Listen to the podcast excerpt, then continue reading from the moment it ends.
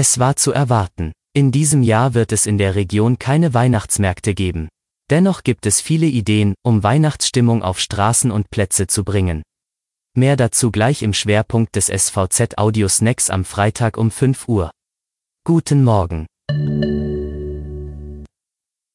Weitere regionale News vorweg. Der CDU-Mann Thorsten Renz wird heute in Schwerin zum Innenminister von Mecklenburg-Vorpommern ernannt. Damit folgt er auf seinen Parteikollegen Lorenz Caffier, der wegen eines umstrittenen Waffenkaufs zurückgetreten war. Um 9 Uhr erhält Thorsten Renz in der Staatskanzlei in Schwerin seine Ernennungsurkunde zum Innenminister. Um 10 Uhr wird der 56-Jährige im Landtag vereidigt. Noch vor den offiziellen Ergebnissen des Bund-Länder-Treffens am Mittwoch gab AIDA bekannt, wieder in See stechen zu wollen. Am 5. Dezember soll nach Angaben des Unternehmens die AIDA Perla in die Kreuzfahrtsaison an den Kanaren starten.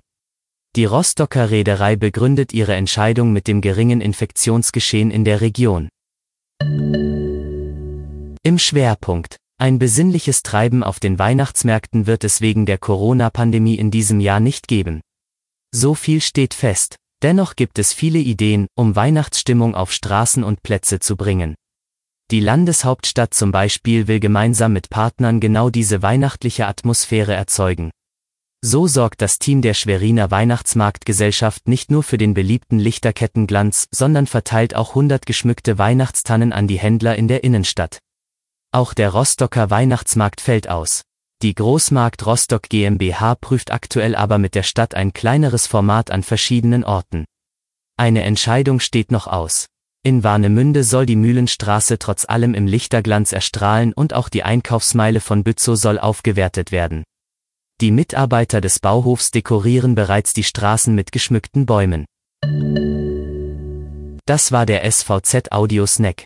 Alle Artikel zum Nachlesen und Hören gibt es auf svz.de-audiosnack. Waren Sie mit dem Audiosnack zufrieden?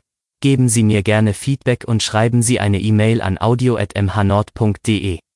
Die nächste Folge hören Sie am Montag. Bis dahin wünsche ich ein schönes Wochenende.